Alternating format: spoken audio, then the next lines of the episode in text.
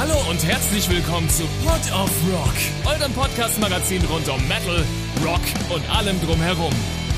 Präsentiert von EMP. Wir drehen den Verstärker für euch auf 11 und zwar jede Woche. Und jetzt viel Spaß mit einer neuen Episode Pod of Rock und eurem Host Josef Lex.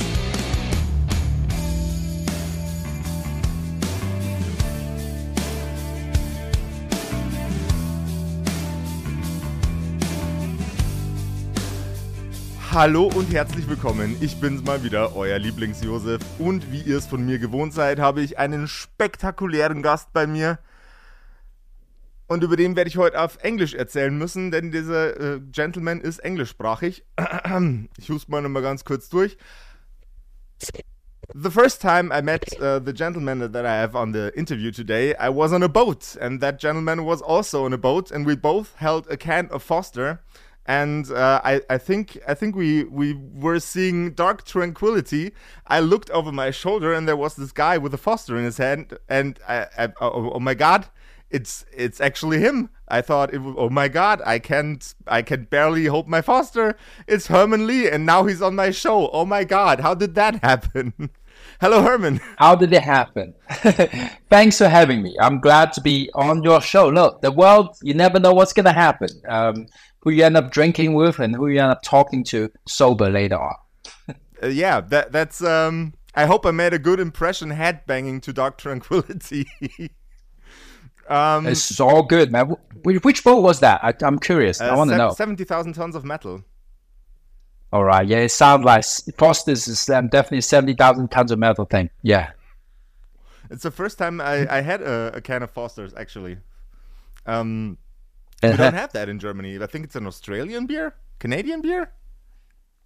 Yeah, it's Australian, but it's you guys have so many choices. It's like you know, I, I, it's hard to force a German to drink non-German beer. You know, even a Belgian beer might be a might be a problem. You know. Oh, the the Belgians uh, Belgians have uh, extremely good beer. Uh, for example, the Gulden Draak that I uh, also tried on the boat on a boat the the first time I had it um, was mm-hmm. it's a really amazing beer. But beer is not what we're talking about today, even though it's a very German thing to do to talk about beer. Um, Herman, uh, you're you're not only a, a, a, very a very boat enthusiastic gentleman, but you're also uh, you're also playing guitar in one of the most musical bands that I've ever heard. Most most high level high level bands that I've ever had the pleasure to experience live, and you're you're uh, carrying something with you that will be re released on the 15th of March, as I uh, as I believe. Um, Warp Speed Warriors will be the title of the new album, if I'm not mistaken. And uh, could you tell us a bit about the the process of uh, how did you choose the name Warp Speed Warriors and what will be what will be on the album? What's the thing that your fans can be excited about? You know, hearing you say that album title just makes me kind of smile and want to laugh a bit in the inside.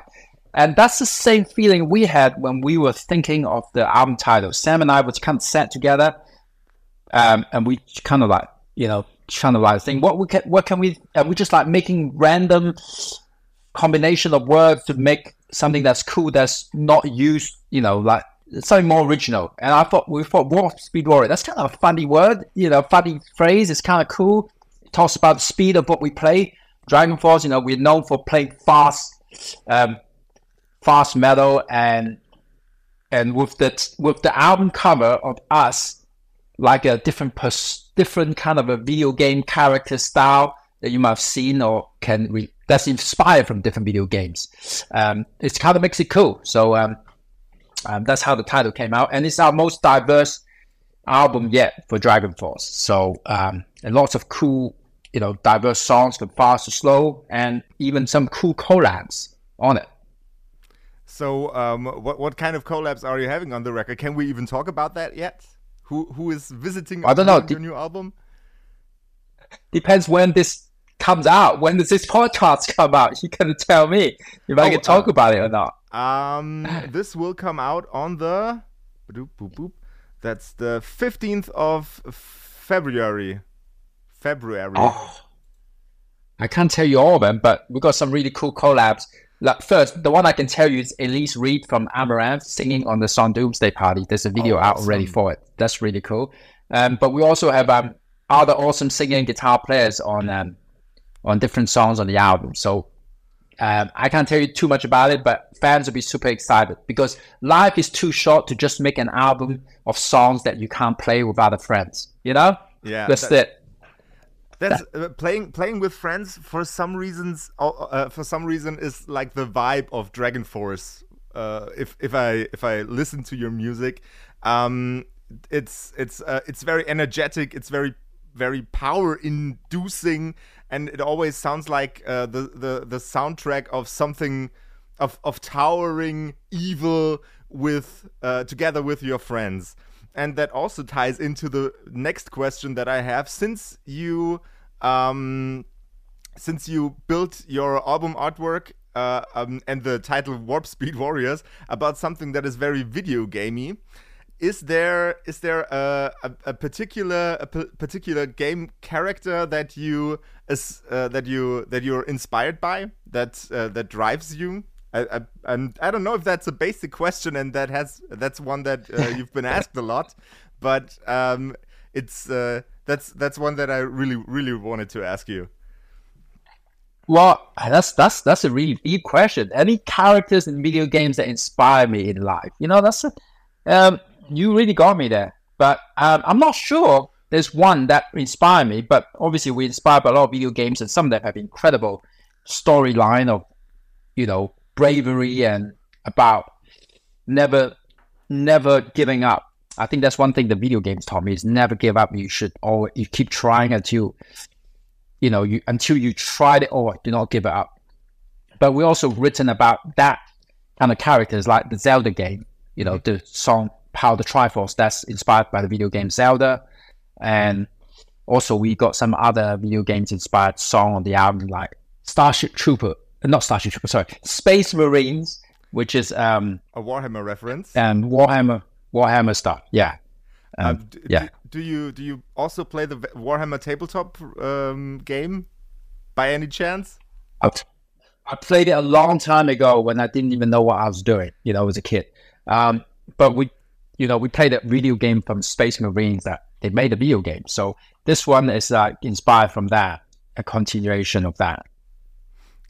I'm I, it's it's it's burning under my fingers. I have to ask you, what fraction have you uh, were you playing when you were a child playing Warhammer? Oh, I had no idea what I was doing as a new kid. I was just smashing characters together, you know? I didn't even know anything. I couldn't even speak English at that time, you know? okay. um, you are a connoisseur of of guitars. Uh, the the the video footage that I saw five seconds uh, ago of you um, showed you with a big wall of guitars behind your back. Which one of the guitars on your wall behind you are you using the least? Oh, the one I've used the least. Oh, that's a good question. You know what? Um, which which isn't a, a, a question about the quality of the guitar. Um, I, I, I, um, the most expensive guitar I have is the one I use least for some reason. But what's your the one I use the least is probably um, the Paul Stanley Broken Mirror guitar, the signature Paul Stanley guitar. Um, because it's got broken mirror, you can kind of cut your cut your hand on it. Actually, no, it's not that bad. Actually, I'm touching it now. But yeah, it's a it's a really cool guitar. Um, you know, it's iconic iconic look guitar. but bad for stage play since you can hurt yourself with it. um, what what yeah, makes, I mean, I yeah. what makes that guitar special except for the finish, except for the mirror? Um, I think really just that. You know, it's um, it's got kind of cool shape. Um, I have it just as a collection. I actually never play the guitar for more than five minutes. It's just set on the wall the whole time. It probably it can probably go in my bathroom as a mirror. You know, um, like as an art piece, right? Instead of a mirror, I have a broken mirror guitar as the as the mirror when I brush my teeth. That can be something. That that sounds for a interesting use case for a I think about three thousand euros expensive guitar. I think this one is like it's like seven or eight thousand. Seven or eight thousand. Oh, okay, yeah. Sorry, sorry, mistaken on the price. Don't worry, I didn't. I didn't pay for it. I didn't pay for it, so it's okay. Okay, so, that that that makes the that makes the price more bear, bearable if the company that sent you the thing had to pay it. That's yeah, awesome. yeah. uh, um, yeah. I was I was uh, scrolling. The, the the next few questions will be very guitar related. Um, I I scrolled uh, through uh, some of the uh, Herman Li's rig pages, and I've seen you are using Kempers a lot. What amps are you emulating with the Kemper? I use I use the camper to copy my old my rig, which is actually a combination of a Rocktron Rocktron Prophecy MIDI preamp and um, Mesa Boogie amp. Uh, it's like a mixed bag kind of a combination. Um, and I have a bunch of them that I use from my old days. So um, I like it because I don't have to take my a big amp with me, and it's uh, easy easy to carry around. And if one breaks, there's all you can always find another one. You know, it's been around for for a long time. There's always a backup you can find at the festival if if yours breaks. So that's a good thing to have. So carrying a USB stick with you at all times with your um, with your uh, response. Re uh, what, what's what's the what's the English name for the for the files you put on your Kemper? Uh, profiles. Pro it's just profiles. They, that's what they call it. Okay. Yeah, the profiles. Awesome. Um, is there any analog gear that you still can travel without, except for your guitars? Well, not really. You know, except you know your your your little. Even my, I guess, even my pedals, they're not really analog. There's some kind of dig digital circuitry in it. Um, um, you know, the sound, I love perfect sound of different things, but when you're on stage, you hear things differently. So it's more important of convenience and being able to play it well. Like a wah wah pedal, some some prefer a vintage one, but I don't want to bring one of those on tour because they they don't really work for the live show. You know, you don't know if they're on or off. Sometimes I need ones that I know if it's on and off with the newer technology like a switchless wah. Funnily enough, that's uh, that's a sentiment that I hear a, a lot of a lot from metal guitarists, but more more sparingly from from rock and roll guitarists. Um, is there is there um, a, a, a more open mind to technical modernity within heavy metal that is not uh, that you cannot find in uh, conventional rock and roll music? Yes, I know it's, it's really per individual guitar players, right? And these days, look, if you're gonna take your full vintage rack with your amps and stuff, you better be the boss of the band. As I mean, oh, you better have that control that you can say, I want to put all this stuff on the on the on the trailer, on the on the truck, because they take a lot of space at the same time. You know, I'm considering all kind of things when I'm taking my rack. Okay, is there going to be space for it? And how easy is it for my guitar tech to deal with it each day? What's more important, him spending more time building this stuff every day or working on my guitar to make sure it's, you know, in good shape? So, you know, the touring thing is much more than just sitting at home. You know, if you're just sitting at home thinking about things, you've got all the time in the world. But we are a touring machine, so things just gotta go, go, go. You gotta be you got to be ready. And if something breaks, you got to be able to replace it. it sound, sounds really, really, really reasonable. Um, I let let's let's jump back to um, to the to the album. Um, Warp Speed Warrior sounds like a very hectic al uh, album title. Are you faster on that uh, album compared to your previous records? Well, not every single song is fast, so you can't really compare it that way. But I would say the songs that are fast are probably faster, more extreme than the previous album, Extreme Power Metal. And the more melodic and slower stuff is actually more melodic and slower. It sounds, sorry, it sounds really lame. It's like saying this song is faster and heavier or slower and more melodic. You know, it's the same thing you heard a million times from everybody. But the good thing is, you don't have to listen to me these days. You can just go on the internet and listen to the album, you know, very easily before, you, yeah, before you decide whether to buy a copy of it or not. what is the the most fun gig that Dragon Force ever had? That you oh, as a most as fun a, gig. Yeah.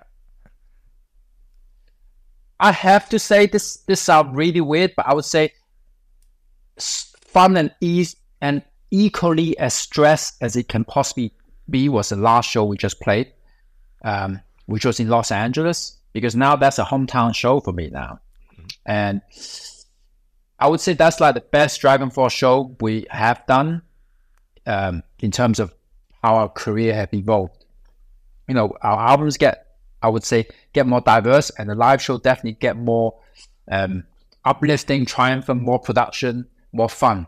So it was it was it was a lot of fun actually. We had um Alyssa White Boots from Arch Enemy singing a song with us. We had um Elize Ryd from Amaranthe also sang a song with us on stage. It was a one hell of a party, great sold out show to wrap up, you know, a US tour. Um, so yeah, that was a that was great. I was actually super nervous. You know, I felt like something was always going to go wrong, but it all went down well. Yeah. I'm. I've heard you've all, uh, you you we've been in. I'm sorry, I'm struggling with my English English, English right now. Stumbling over my tongue. I'm sorry. Um, I also heard you you were the manager of Dragon Force before you were the the the personality that uh, that represented Dragon Force on the uh, on the on, on social media and the internet so much. Um, have you is is was managing the band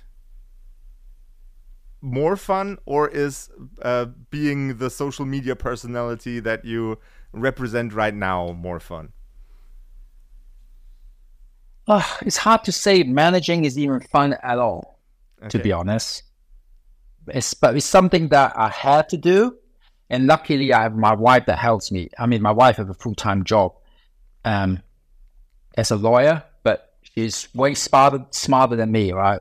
I'm still a musician after, all. and she helped me out with a lot of things that needs to be done um, where she can. And being able to manage the band, that means taking full control of the business, really helps you in having full control of the music and how you would do things. So, look, I'll be honest here. Um, it's in the past. I mean, I'm talking pre pre 2018, I'm talking about 2015. Sometimes some shows didn't go as well because our gear, you know, wasn't the best gear we had. I didn't have the best wireless system, you know, for my guitar, for example. You know, they were good, but they weren't the top of the range.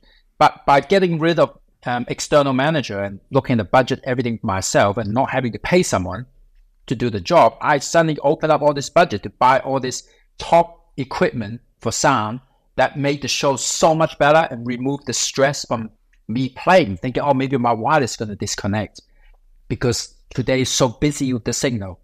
Um, I know I'm getting very technical here, but that it really helps, you know. Um, and now we're after a few years now, since I've been managing the band in 2018, we really have a much better um, of everything put together it's it's like re- relieving stress and thinking thinking about things might go wrong for a performer is really important because you really got to have your mind in just the music in your performance when you're playing live.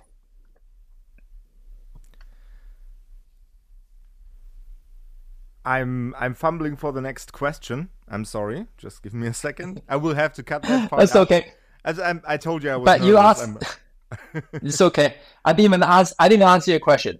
So is is it more fun being a manager than being a I guess personality in the entertainment? I guess no, definitely doing the Twitch stuff, doing the YouTube stuff is way more fun. And I wouldn't be doing any of that if it wasn't fun. Because for me, social media, I would only do it if I can find the fun part of it. And Twitch um, really has. Um, I had a great time jamming with some of my favorite guitar players online during the pandemic, and doing lots of fun, you know, writing songs of Sam on on uh, on Twitch, and I even recorded the previous album Extreme Power Metal live on Twitch, so you could see me actually record the album back then. Um, I, be, I don't believe many people, many bands actually did that to show you the whole live recording process of my guitar playing that time. That, that's that's also a very interesting process, um, showing showing like the world and in one in one place on one on on one page on the internet how your process of writing songs actually works and uh, and recording them for an album.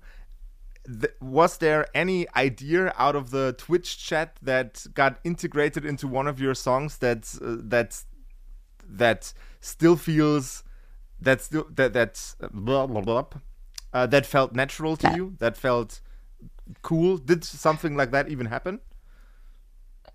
Yes, you know, we were writing some lyrics online with our fans, and we said, I said to them online before, if we use any words or lines you use that you you um, contributed, you will not get paid. You accept the responsibility of not suing us, and you will not be credited. yeah. And we used, I think, one or two lines or, or song title from from the fans because these genuinely are fans that knows the band really well, and sometimes it's very difficult when you're writing when you're writing your I don't know eighth, seventh, ninth album to know if this is good enough or not, or is this sounding the same, and having someone there to tell you, you know what, this sounds great, or no, nah, this is not good enough. It helps you because we are our own producer in a certain way, you know. Um, and it was it was a lot of fun. We didn't do it on this album, Warp Speed Warriors, because I don't want to repeat the same thing again and again. Mm-hmm. But um, actually, we did a little bit because the songs on this album was written during the pandemic, and we did show the song "Doomsday Party" as a demo to the fans at that time. Say, "Oh, this is Simon wrote. What do you re- what do you think of these lyrics?" This is it's. I, I think that's a beautiful that's a beautiful thing. Just being being so in touch with your fans and and integrating them into that that kind of process just picking them up showing them the them the demo instead of the record label as a as a first consultant on on how how good is my song or not i love that idea for a process i really adore that it's really cool herman uh, how much time do we have left until you have to um, jump to the next interview Oh, you are your time is up already. My time. I'm sorry. yeah. That's eleven thirty is my next one. That's that's very unfortunate. then I will wrap this thing up. It was an absolute uh-huh. pleasure to have you on the show, Herman. It's uh, I'm I'm still really nervous, even though we're through the interview. Um, I I love your band. I love everything everything that we talked about today, and I am really, really hyped for the new album. And for all the people out there, take care of each other, take care of yourselves, take care of Herman, and the most important uh, the most important part is rock and roll. And goodbye. We'll see you next week. Yeah, thank you for having me. thank you for being on the show. Thank you so much. Thank you so much. Take care. For having me on the EMP Goodbye. podcast. Appreciate it. Thank you. See you soon. Bye. All right. Bye.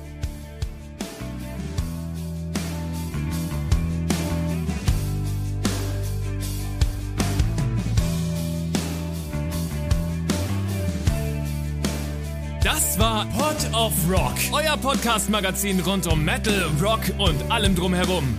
Präsentiert von EMP. Und für Musik auf den Augen werft doch einen akustisch formulierten Blick auf emp.de. Mit dem Code PODOFROCK erhaltet ihr satte Rabatte auf eure EMP-Bestellung und unterstützt so unseren Podcast.